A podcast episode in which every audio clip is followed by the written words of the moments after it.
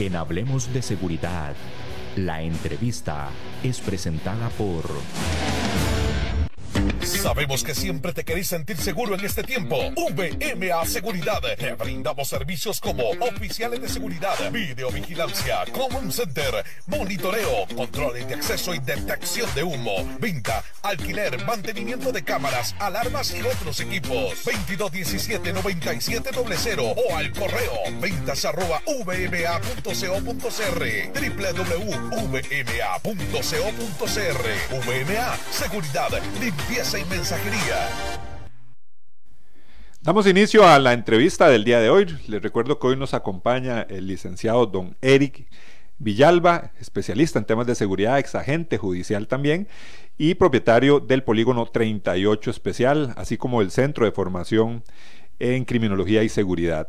Así que, don Eric, bueno, hoy compartiendo nuevamente micrófonos, pero hoy vamos a hablar, Eric, eh, estrictamente de temas de armas de fuego. Sí, sin lugar a dudas, Guanelge, el tema de las armas de fuego en nuestro país ha sido un tema de debate, un tema que ha polarizado a la población de alguna manera, ha sido un tema político, un tema inclusive de campaña, donde hemos visto desde las dos aristas las opiniones, los comentarios, las posiciones de las personas que defienden el uso y tenencia de armas de fuego, así como las personas que son los retractores, los que consideran de alguna manera que eh, las armas de fuego no deberían eh, ser parte de una sociedad, no debería existir un permiso para portar estas y por ende se ha, caído en, en, una, en una contexto de que las armas o son buenas o son malas, o sirven para defenderse o más bien son un peligro. Entonces es un debate que en Latinoamérica ha sido de mucha discusión. Eric, y ahí hay un elemento fundamental, ¿verdad? Que tiene que quedar claro la, tenencia y portación de un arma de fuego es un permiso.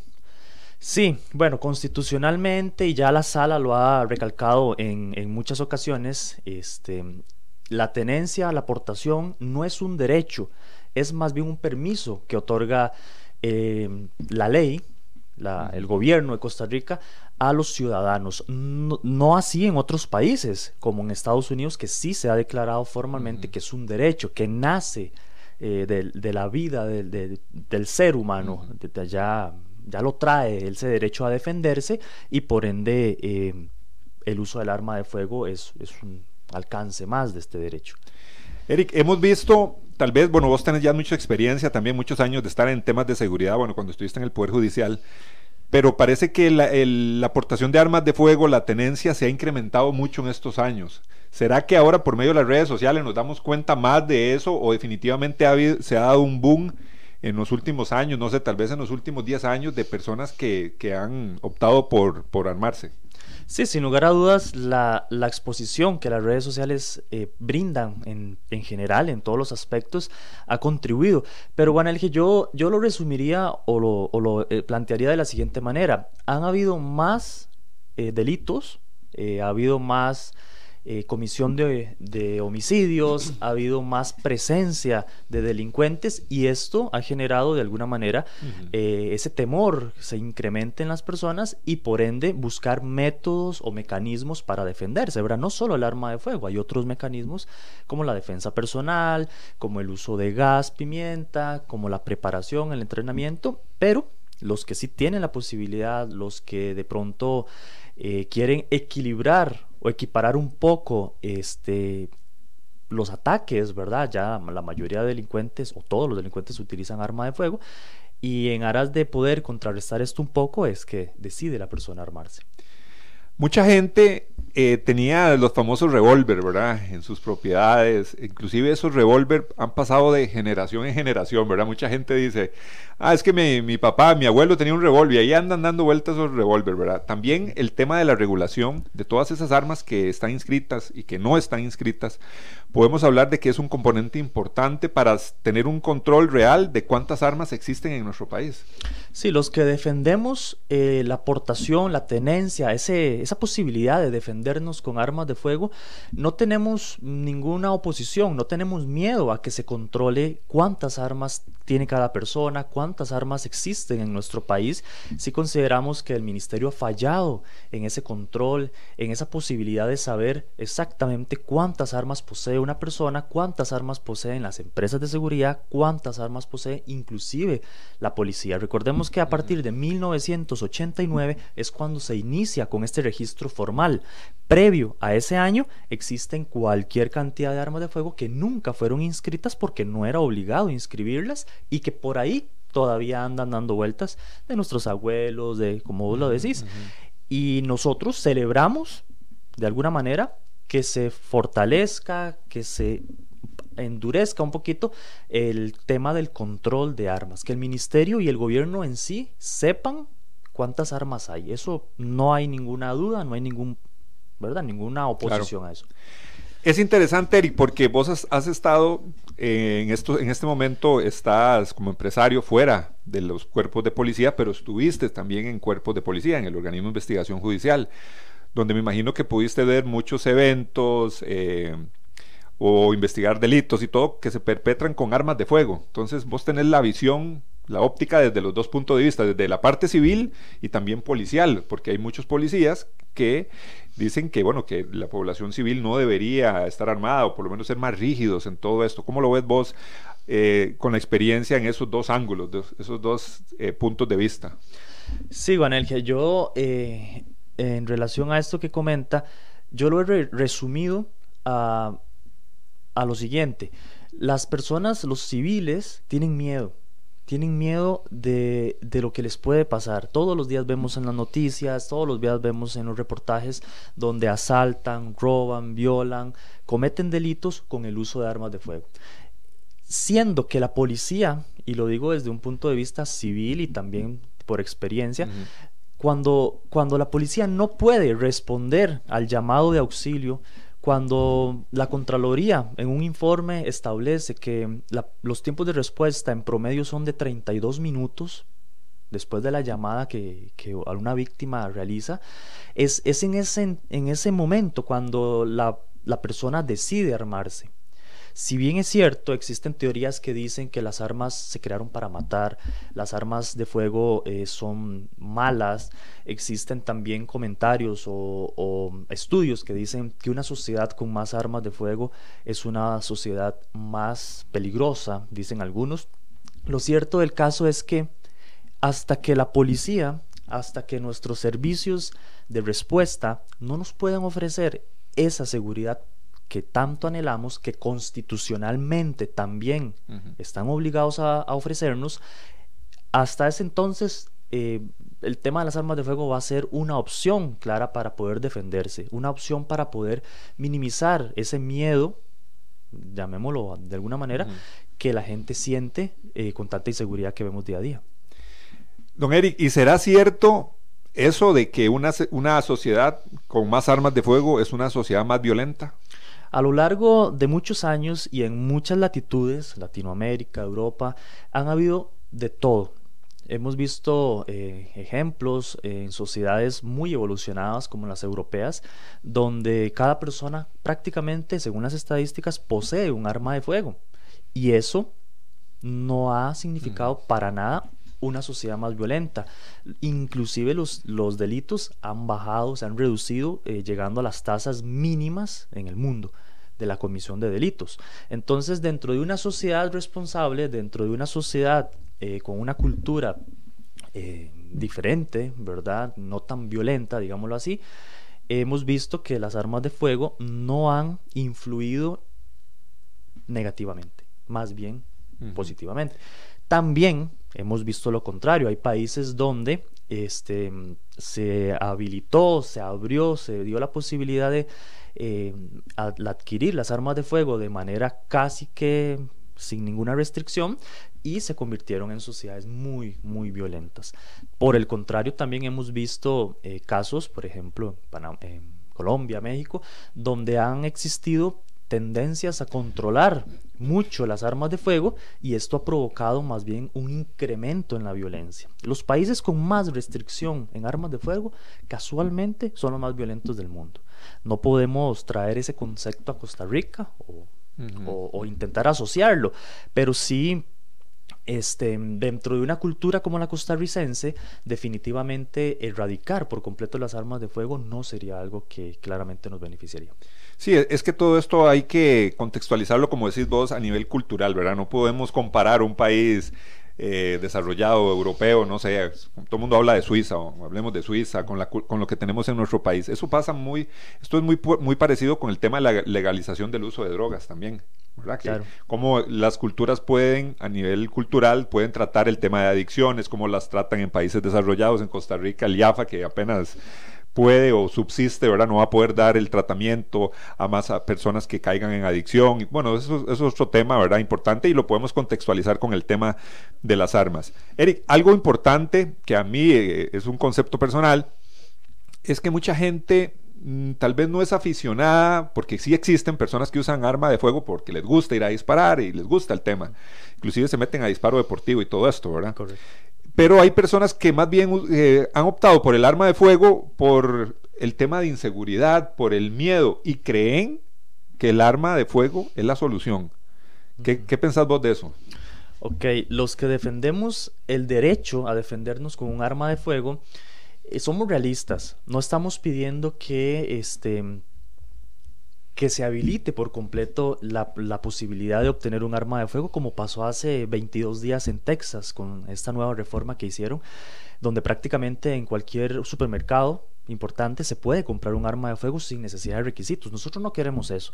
Nosotros no buscamos que se habilite de esa manera, porque eso también sería contraproducente. Eso dentro de nuestra sociedad posiblemente va a permitir que muchos delincuentes, que muchas personas que andan cometiendo delitos, tengan un acceso todavía más fácil. Nosotros celebramos los controles, nos gusta que nos controlen, porque nosotros no tenemos miedo de esos controles.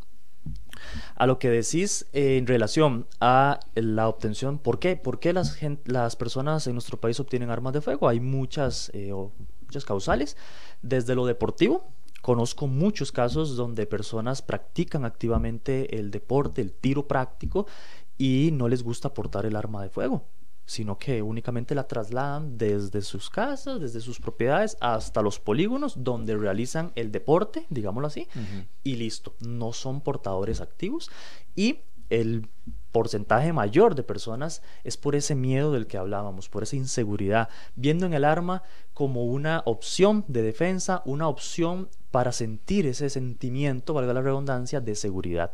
Claro está somos realistas, que el arma no ofrece una mayor seguridad o ofrece un falso una falsa sensación de seguridad. Lo que sí, eh, desde la asociación, desde las organizaciones que compartimos esta ideología, defendemos o promovemos es, si va a adquirir un arma de fuego, capacítese. Si no tiene las posibilidades para capacitarse constantemente, es mejor que no la adquiera seamos realistas, la mayoría de malas manipulaciones que se han utilizado, la mayoría de errores que se han cometido es por falta de capacitación. Y una persona como yo que defiendo el uso de las armas de fuego, jamás podría promover eh, la compra masiva de armas de fuego, la facilidad en los trámites, sabiendo que esto eventualmente nos perjudica. Antes de entrar con el tema de, trámites, que es importante, eh, don Eric, conversarlo, este, el, polígono que usted tiene, el 38 especial, es uno de los más grandes del país, ¿verdad? Donde más eh, llegan mayores eh, cantidad de personas en todo el país a, practicar y todo. Yo creo que es un buen parámetro para ver el perfil de las personas que llegan, como, como usted lo menciona. Hay personas que llegan por disparo deportivo, otras personas compran el arma, se capacitan constantemente, me imagino, y usted nos podría explicar, hay algunos que compran el arma y no vuelven a practicar con mucha frecuencia. ¿Cómo es ese ambiente ahí eh, en un polígono? Lo, que usted puede percibir de las personas en el tema manipulación, la constancia, la capacitación. ¿Cómo podríamos hablar de eso? Al polígono 38 y a todos los polígonos del país llegan aproximadamente cuatro grandes grupos de personas que se clasifican de la siguiente manera. Los apasionados por el tema deportivo, ¿verdad? Que en nuestro país es es amplio, hay muchas personas en diferentes asociaciones, en diferentes organizaciones que se dedican a esto. Los civiles, que son quienes deciden por cuenta propia armarse y ven como una opción de defensa, las empresas de seguridad privada que en su mayoría em, les exigen este tipo de capacitaciones, eh, etcétera y las fuerzas de policía. Esos son los cuatro grandes grupos.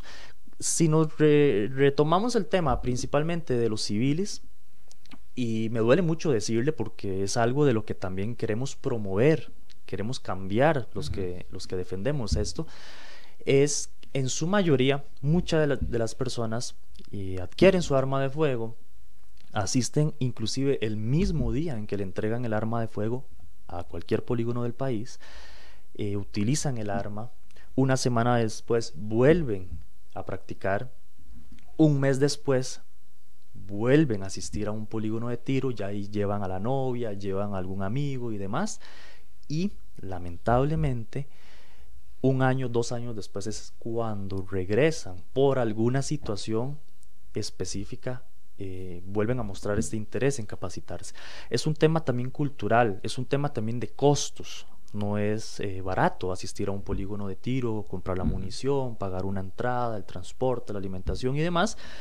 Pero eh, lamentablemente esa es la tendencia. Bueno, y si me preguntas este, de manera realista, eh, cuál es ese interés o cuál es esa, esa capacidad de entrenamiento que tienen principalmente los civiles es muy baja en nuestro país, es parte de lo que queremos cambiar, es parte de lo que nos molesta, porque si decimos por un lado que promovemos responsablemente que una persona adquiere un arma pero que se capacite constantemente, en el momento en que esa persona no logra mantener ese periodo de capacitación ese contexto que es importante, que es paralelo al uso del arma, entonces em, nos disgusta, ¿verdad? Nos disgusta porque es ahí cuando eventualmente podría eh, cometerse errores, podría herirse a otra persona, podría no usarse bien eh, de manera adecuada el arma. Ese tema, el, tema, entremos al, al, área de la capacitación, importante también. ¿Cómo se regula el tema de los instructores en armas de fuego, porque me parece que si se, si se le exige a una persona que adquiere un arma de fuego, si se le empieza a exigir o si hay posibilidad de decir, bueno, hagamos un cambio, que la persona tiene que capacitarse hasta cierto tiempo, llenar, firmar el libro de actas en un polígono, me imagino que ese sería el procedimiento, ¿verdad? Para saber que está cumpliendo con esa preparación. También el tema de los instructores es algo a considerar. En nuestro país, el Ministerio de Seguridad, que sería eventualmente el órgano competente para regular, para controlar todo esto, no ha establecido formalmente quién es instructor y quién no.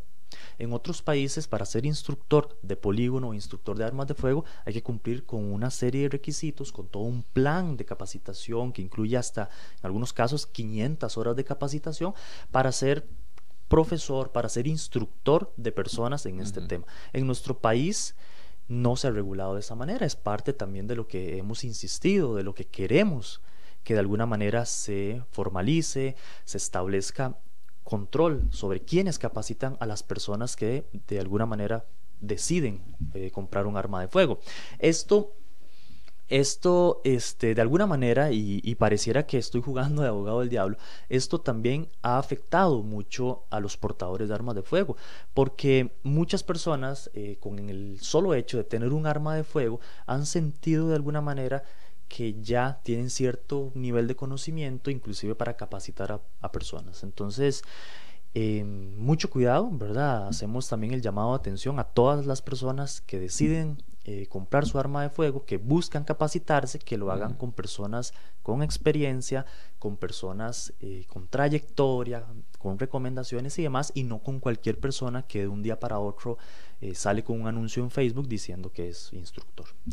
Hace unos días, bueno, hace unos meses ya, Eric, se dio una discusión importante en la Asamblea Legislativa sobre una reforma a la Ley General de Armas, ¿verdad? donde la discusión se centró mucho en el tema de que si se podían portar tres armas, que solo dos. Ahí no se contempla o no se ha presentado alguna iniciativa de reforma precisamente para hablar sobre el tema de, los instructores, de las capacitaciones. ¿Existe eso? Ya que muchos portadores y grupos, eh, eh, que existen, ¿verdad? Grupos formales de portadores de armas. Eh, eh, pelearon mucho por ese tema, hicieron lobby político ahí en la Asamblea Legislativa, andaban por los pasillos de la Asamblea discutiendo y, asesorando también a algunos de los diputados de la, que, la, de, que participaban en esa comisión, en esta reforma, este proyecto de ley. Eh, eh, estos grupos también han peleado por esto, que realmente se establezca temas de capacitación, lo de los instructores que estén debidamente regulados, o, se han quedado solo en el tema de, o, se quedaron solo en el tema de, tres o dos armas, que fue el, eje que más salió a la luz pública, esa discusión. Sí, importante mencionar que en esta discusión política, en el marco de esa reforma, habían dos, dos tendencias, digámoslo así. Una era controlar y otra era, como dicen algunos, desarmar. Una cosa es el control de armas, una cosa es saber cuántas armas hay, una cosa es fortalecer los requisitos para que una persona pueda obtener esa arma de fuego, darle un seguimiento a esa persona y otra cosa es buscar erradicar las armas. En esta pasada, en este pasado periodo donde se discutió eso, eh, esas eran las dos aristas. Del lado de limitar las armas de fuego, eso el gobierno, principalmente el gobierno de PAC, logró, logró reducirlas de tres armas de fuego que se podían portar a dos. Del otro lado, que es el lado que a nosotros no nos molesta, nosotros no le tenemos miedo a los controles, eh, importantes logros se hicieron. Por ejemplo, fortalecer un poco las penas para aquellas personas que porten armas ilegales, fortalecer las penas para las personas que anden con su permiso vencido, entre otras cosas. Muchas han sido los proyectos que se han intentado proponer sobre la mesa en relación a la formación de los instructores. Eh, recuerdo un proyecto donde se sugería inclusive al Ministerio de Seguridad Pública que, que fueran ellos y la Escuela Nacional de Policía quienes capacitaran a las personas a través de un plan de capacitación formal, inclusive con exámenes más rigurosos, y que el mismo Ministerio de Seguridad decidiera quién estaba apto o no para portar un arma de fuego. En aquel entonces la respuesta fue negativa y achacaron esto a los mismos civiles. Se ha insistido también en, eh, en, esto que hablamos hace un momento de establecer instructores formales de tiro, establecer escuelas de capacitación formales en tiro hasta el momento no ha dado resultado. No entendemos por qué, si es parte de la idea, de la ideología, de lo que quiere el mismo Ministerio de Seguridad Pública. Y es, ahí donde, donde no entendemos, ¿verdad? No entendemos unas cosas. Por un lado, queremos que se formalice eso. Queremos que se establezcan controles a los instructores, que se asignen eh, acreditaciones a estos y por otro el ministerio nos cierra las puertas para todas esas propuestas. A nivel internacional, me, imagino que vos has revisado o has visto a nivel internacional cómo se maneja esa delimitación de los, de los instructores de armas de fuego.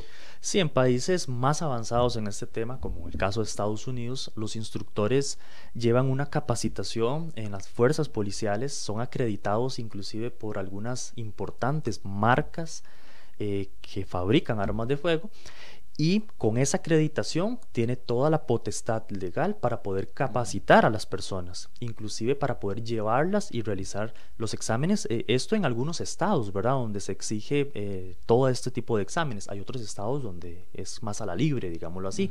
Pero en, en, en, países europeos, en países europeos es tan formal, es tan formal que inclusive una persona para ser instructor de tiro tiene que tener conocimientos o capacitación universitaria inclusive. Eso es algo que eh, de parte de nosotros lo vemos con buenos ojos. Hablemos un poquito de las empresas de seguridad privada porque hay muchísimos oficiales de seguridad privada. Estamos hablando casi de, por ahí andan los números, 28 mil, por ahí, oficiales de seguridad privada, que en su mayoría portan armas de fuego. Ya sabemos que hay algunas empresas, ayer estuvimos eh, un día estos conversamos con un caballero de Maximum Seguridad que dice que los oficiales de ellos no utilizan armas de fuego, utilizan otros mecanismos de prevención. Eh, ¿Qué podemos hablar sobre la capacitación, al menos lo que usted ha percibido en el polígono 38 de las empresas de seguridad? ¿Están realmente preparando, capacitando a, sus oficiales y con instructores eh, reconocidos o, instructores que, aunque no sean regulados por la escuela, digámoslo así, se les conoce su trayectoria con este tema? Bueno, eh, para serle sincero, Juanel, que muy pocas empresas de seguridad toman la decisión real de capacitar o de brindarles esta opción a los oficiales. Sí eh, conocemos cientos de casos que llegan propiamente al polígono 38 en los que el cliente, el que contrata a la empresa, les exige desde el contrato que tienen que eh, plantear un periodo de capacitación anual. Es por esto que de alguna manera, digámoslo así, se ven obligados también a asistir. Son muy pocas las empresas, principalmente las grandes empresas, las que deciden capacitar abiertamente a todos sus oficiales. Por ejemplo, empresas de transporte de valores, esas sin lugar a dudas, aunque el cliente no se los pida, están ahí siempre capacitando y con mucha razón, lo que hemos visto, ¿verdad?, en los últimos días. Empresas importantes con más de mil oficiales también han optado, eh, tal vez por el poder económico tal vez que, tienen, porque, repito, no es sencillo, no es barato ir al polígono, máxime llevar a 100, 200 oficiales. Pero la tendencia creo que cada vez está subiendo. Cada vez las eh, empresas de seguridad ven en la capacitación con armas de fuego como una inversión y no como el gasto que comúnmente se asocia. Es más fácil eh, capacitar a un oficial de seguridad para que utilice y porte de, manera responsable su arma de fuego a responder a demandas, a un montón de procesos legales. Hay empresas que han quebrado. Por solo una demanda, por solo un disparo que ha hecho un oficial incorrectamente ha quebrado la empresa. Entonces vale la pena, vale la pena la capacitación y es algo que hemos visto que poco a poco eh, las empresas acuden más al polígono, nos llaman, nos piden cotizaciones y creemos, creemos que esa preocupación se hace desde, desde un panorama muy, muy responsable. Ok, hoy estamos hablando con nuestro amigo don Eric Villalba, licenciado, eh, abogado y también criminólogo. Estamos hablando sobre el tema de armas de fuego, estamos hablando todo lo que tiene que ver con capacitación, vamos a hablar un poco más adelante sobre el tema de requisitos, también que es muy importante, y la labor que también ha hecho la Escuela Nacional de Policía o, las, o, el, o, el, Ministerio de Seguridad Pública en, tema, en todo este tema de regulaciones. Vamos a ir rápidamente a la pausa, siga con nosotros. Sabemos que siempre te querés sentir seguro en este tiempo. VMA Seguridad. Te brindamos servicios como oficiales de seguridad, videovigilancia, common center, monitoreo, controles de acceso y detección de humo, venta, alquiler, mantenimiento de cámaras, alarmas y otros equipos. 2217-9700 o al correo ventas arroba vma.co.cr www.vma.co.cr VMA Seguridad limpieza y mensajería. Continuamos en su programa Hablemos de Seguridad con ACES, hoy con el licenciado don Eric Villalba. Don Eric con mucha experiencia como agente judicial en su momento.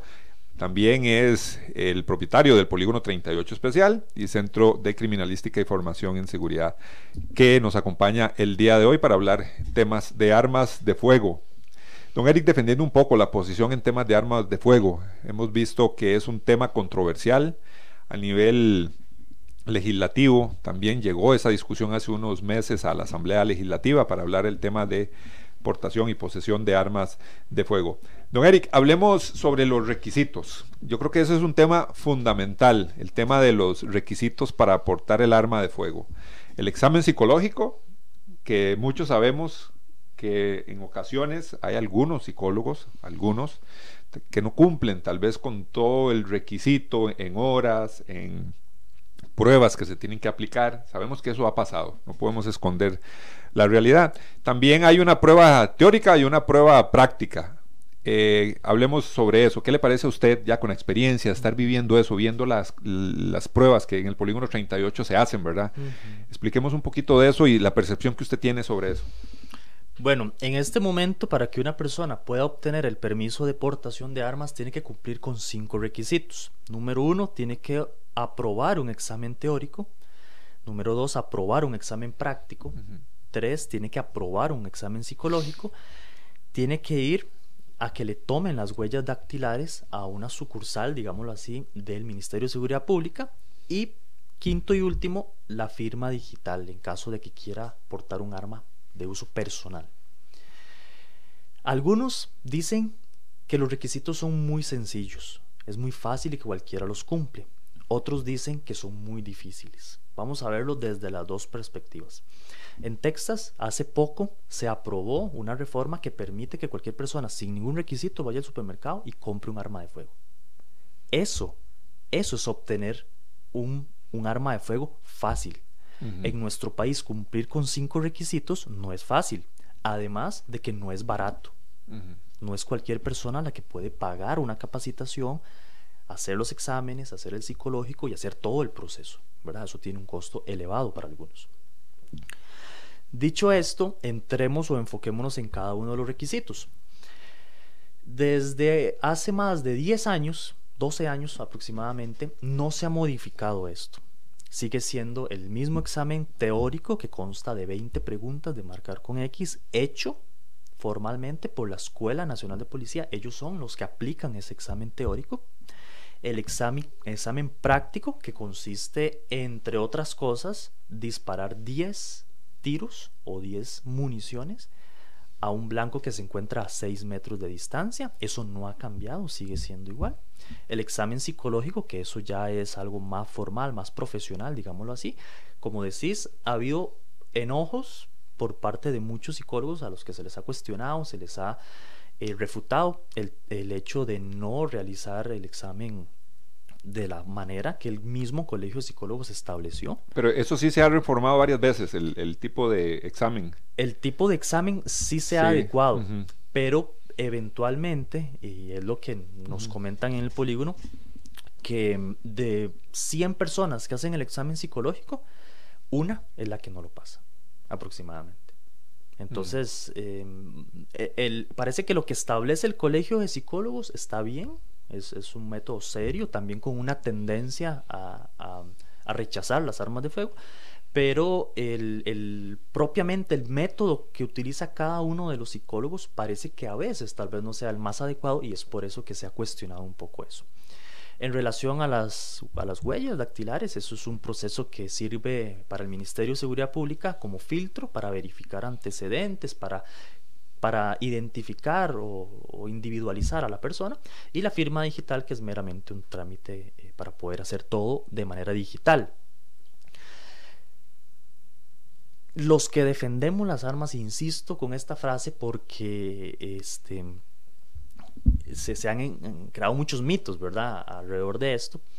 No le tenemos miedo, insisto, a los controles, no le tenemos miedo a fortalecer, inclusive creemos que deberían fortalecerse todavía más, porque hemos visto personas, e inclusive em, personas no delincuentes, porque no podrían entrar dentro de este proceso, pero hemos visto personas que quieren delinquir, que buscan, que ese es su objetivo para portar un arma de fuego, pasar muy fácil cada uno de los, de los requisitos y en sí el proceso mejor, mejorar de alguna manera eh, este examen teórico podría ser una de las opciones, obligar a las personas a que lleven una capacitación de cierta o una importante cantidad de horas. El, del examen teórico. El examen ¿Qué es lo que contempla el examen teórico? El examen teórico, el ministerio lo, quiso abarcar eh, en muy pocas preguntas, en una serie de temas, por ejemplo, el conocimiento eh, de la ley, eso es algo al que le han hecho mucho énfasis. También las partes del arma de fuego, también las medidas de seguridad, las posiciones básicas o, de alguna manera como los métodos de disparo, entre otras cosas. Eso sin proporcionarle al estudiante un manual de estudio. Entonces vea qué interesante. Este, cada instructor explica a su digámoslo así, a su idea eh, cada uno de estos aspectos en relación a... como el, conocimiento que él tiene. Al conocimiento que él tiene, de acuerdo a lo que pregunta el examen. Muchas veces, muchas veces se limita solo a, eso y, y, nosotros más bien queremos que sea todavía más amplio. Si tenemos que obligar a una persona a que se lea toda la ley de armas y explosivos, todo el código penal en relación a los artículos que hablan de armas de fuego, nosotros más bien celebramos eso. Quisiéramos que fuera así. Quisiéramos que no haya tanta desconocimiento.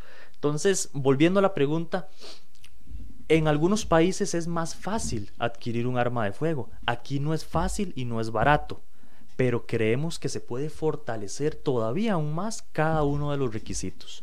El gremio de los que portamos armas de fuego no queremos que gente irresponsable entre. Y la mejor manera de controlar eso es fortaleciendo requisitos, cosa que el ministerio no ha hecho de la mejor manera y cosa que estoy seguro de que los que realmente nos apasiona esto no nos molestaría, porque sabemos que los que somos de bien, los que no queremos cometer delitos, no vamos a tener ningún problema. Si hay que estudiar, estudiamos. Si hay que capacitarnos más, nos capacitamos más.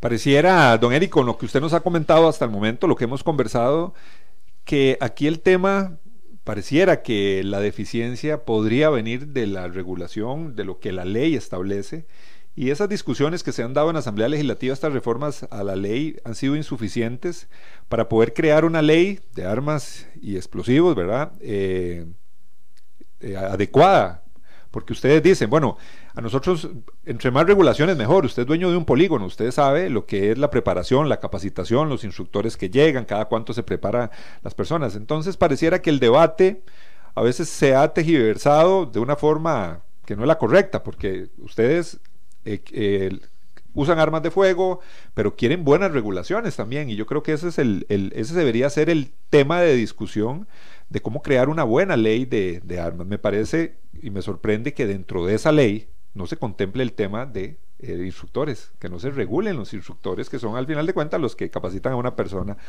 para portar un arma. Entonces yo creo que la discusión podría ir sobre ese lado. Volviendo a los oficiales de seguridad privada, que es muy importante, hay muchas empresas, como usted lo menciona, empresas grandes que constantemente capacitan a sus, a sus oficiales, pero definitivamente donde hay una percepción de la población civil, tal vez un poco eh, que le causa eh, miedo, inclusive miedo, es cuando vemos empresas de seguridad que no capacitan a las personas, eh, que trabajan desde la informalidad y que tienen personas armadas, y ahí es donde entra el cuestionamiento. Cuando vemos personas ahí con pistolas y uno dice, no, esta persona no está ni capacitada ni entrenada, entonces ahí es donde está el temor de cómo pueda reaccionar un, un, una persona no entrenada, hablando de un oficial de seguridad, que es los que vemos más, cómo va a reaccionar esa persona con esa arma, y ahí es donde nos da temor, porque decimos, puede causar más daño, lo conversábamos con, en otras opciones, en otro programa. Bueno, cuando, la, cuando entrábamos a un banco y veíamos al oficial de seguridad privada con una escopeta, hace unos años, la gente le daba más temor la escopeta que lo que podía pasar. eso yo creo que es importante, Eric, también. Eh, todo el tema de la capacitación, las empresas de seguridad privada que son las más expuestas a sus oficiales con armas. O los custodios que les los han asesinado por robarles el arma también. También muchos casos. Ok, eh, bueno, contestando tal vez la, la primera idea, este, y que para que quede más claro, a nosotros el tema del control de armas no es algo que nos asuste, es algo que celebramos en tanto esté dentro de la lógica. Lo que sí no nos parece, lo que sí no apoyamos para nada, es el tema del desarme en general. Cuando una política o un proyecto de ley busca reducir de alguna manera la aportación de armas a las personas que cumplen con los requisitos, a las personas que realizan todo el proceso, eso es una cultura de desarme y eso es lo que no apoyamos. Si se fortalece de alguna manera los requisitos, nosotros los celebramos, porque dentro del gremio, dentro de toda esta ideología de defendernos con el uso de armas de fuego, queremos gente responsable, no queremos gente que pague por un psicológico y que no lo haga. No queremos gente que vaya una vez al polígono y no se vuelva a capacitar. Eh, hay mucha diferencia entre el control la regulación y el desarme. Una cosita ahí, Eric. Entonces, ¿vos crees que esta reforma de ley que se hizo hace unos, unos meses o, que entró en discusión, bueno, ya tiene su rato, yo creo que casi un año, ¿verdad? Finales del 2019. Sí, ajá, sí ya bastante. Eh, eso fue un proyecto de ley que lo que buscaba era desarmar por completo a, a los ciudadanos. ¿Crees vos que esa era la finalidad o el espíritu de esa ley? Sí, y, no es que lo crea por lo que dice la ley, es por lo que dicen los diputados y los defensores. Eh, el desarme es el, al fin el, fin, ¿verdad? Es el objetivo. Pero, pero el proyecto inicial, no sé si recordás, porque todos sabemos que esos proyectos pasan por, un, por textos sustitutivos, o sea, los cambian cada rato, pero al inicio de ese proyecto, ¿qué era? bajar de tres a uno. A un arma. Ajá. Eso era lo que, se, lo que se proponía en el proyecto que presentó el Poder Ejecutivo, si no me equivoco. El mismo de la mano de, del el Ministerio de Seguridad, claro. Sí, el, el- el proyecto era un proyecto más fuerte en cuestión de desarme. Eh, no solo el tema de, de la cantidad de armas, también, este, por e- ponerte un ejemplo, ¿verdad? Sin entrar en muchos detalles, el proyecto buscaba que la cantidad de municiones que se podían portar o mantener dentro de un cargador, dentro de un proveedor, eh, fuera todavía menor a la que a, lo, a la- a lo que dice el arma, a la capacidad técnica del arma. O sea, si, si el arma, si el cargador es de 15, Ujú. ellos querían que fuera menos de 15. Correcto, correcto. Y así lo promovieron y así se, se impulsó hasta el momento en que se encontró un punto medio, digámoslo así, donde actualmente se permite un máximo de 17 cuando antes se permitía un máximo de 19. Esa cultura o esa idea de minimizar las municiones, minimizar las armas, poco a poco poner trabas, eh, tiempos de duración para la entrega aportación, eso es una cultura de desarme, donde poco a poco, granito a granito, lo que se busca claramente lo han dicho, o sea, no es algo que yo estoy diciendo, es desarmar a la población. ¿Por qué? Hay mitos, hay tabúes, hay creencias, no sabemos exactamente por qué, pero esa es una de las tendencias. Cuando aumentan las penas para una persona que porta armas de fuego ilegales, nosotros lo celebramos. Cuando aumentan las penas para un portador de armas que anda su carnet vencido, nosotros lo celebramos. Cuando de alguna manera este, se busca erradicar la- la- el contrabando de armas de fuego a través de esta ley, nosotros lo vemos con buenos ojos. Entonces, esa, esa diferencia en esas tendencias o en esas ideologías es lo que sí hay que marcar y es a lo que no hay que tenerle miedo en relación a los controles. Ahora bien, el tema de los oficiales de seguridad, las empresas de seguridad y demás. Al fin y al cabo, sea civil, sea policía o sea empresa de seguridad, todo se resume a un tema de buena capacitación. Si va a obtener un permiso para portar armas de fuego, tiene que saber que dentro de eso, intrínsecamente, tiene que llevar paralelamente un proceso de capacitación constante. Si no, mejor ni, ni tenga el arma de fuego. Eso es lo que nosotros este, intentamos promover. Las empresas de seguridad, insisto, muy pocas, muy pocas son las que realmente tienen un plan de capacitación formal para todos sus oficiales. Ya sea porque se los exige el mismo cliente o porque nace de sus posibilidades económicas también este tema de capacitación.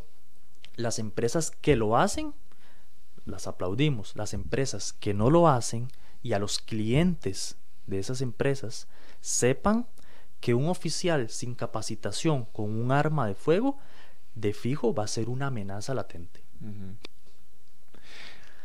Don Eric, a todas las personas, Polígono 38 especial, 2245-7186, 2245-7186, en los sitios de Moravia. Correcto. Ahí está el polígono de nuestro amigo don Eric Villalba. Así como ustedes lo escucharon, don Eric, muchísimas gracias eh, por habernos acompañado. Interesante el punto, su punto de vista, ya con esto finalizamos, eh, de que no es que los portadores legales o los portadores quieran libertinaje con el tema del arma de fuego, sino que exigen mayores controles, pero que no se limite el derecho a la defensa. Cierro con esto, Ganel. En el momento en que el Ministerio de Seguridad y en general el gobierno no nos brinde una seguridad, una tranquilidad adecuada, considero que el uso del arma de fuego, el uso responsable del arma de fuego, va a ser una opción. ¿Por qué va a ser una opción? Porque ahora los delincuentes, todos, utilizan un arma de fuego. No nos oponemos a los controles reales, lógicos, objetivos. Sí nos oponemos a ese deseo, parece que, ¿verdad? Pasión por desarmar, creyendo que una sociedad sin arma de fuegos va a ser una sociedad mejor. Eso sería un error. Muchísimas gracias a don Eric Villalba y a todos ustedes que nos acompañaron el día de hoy y los dejamos con la invitación para nuestro próximo programa. Asociación Costarricense de Empresas de Seguridad y Afines presentó Hablemos de Seguridad. Hablemos de Seguridad. Hablemos de Seguridad. Con ACES.